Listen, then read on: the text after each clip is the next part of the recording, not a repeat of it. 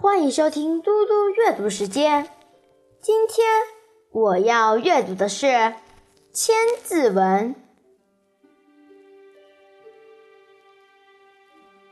德见名利，行端表正，空谷传声，虚堂习听。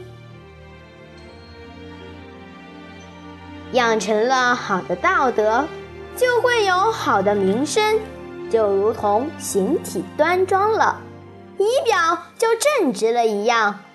空旷的山谷中，呼喊声能传得很远；宽敞的厅堂里，说话也是有回音的。一个人要想有好的名声，必须要提高自己的修养。人的外貌是天生的，我们无法选择。而气质则是靠后天修养得来的。内心一无是处的人，即使外表再美，也会遭人厌烦；而内心高尚的人，无论外表如何，都会受人尊重。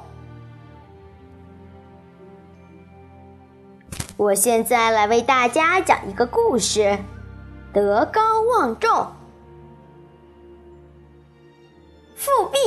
是北宋人，他自小读书勤奋，关心百姓疾苦，很快就成为朝廷重臣。当时北方的契丹要求宋朝割让大片领土，国难当头，富弼受命前往契丹军中谈判。在交涉中，他不顾个人安危，慷慨陈词。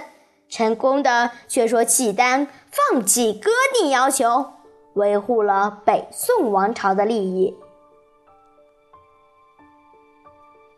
富弼为人仅公慈和，即使当了宰相以后，也从不仗势欺人。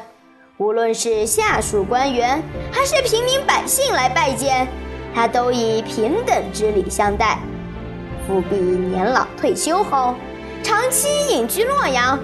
一天，他乘小轿外出时被老百姓发现，人们马上纷纷跟随观看，使热闹的集市顷刻之间变得空无一人。宋代史学家司马光称赞他“三世辅成，德高望重”。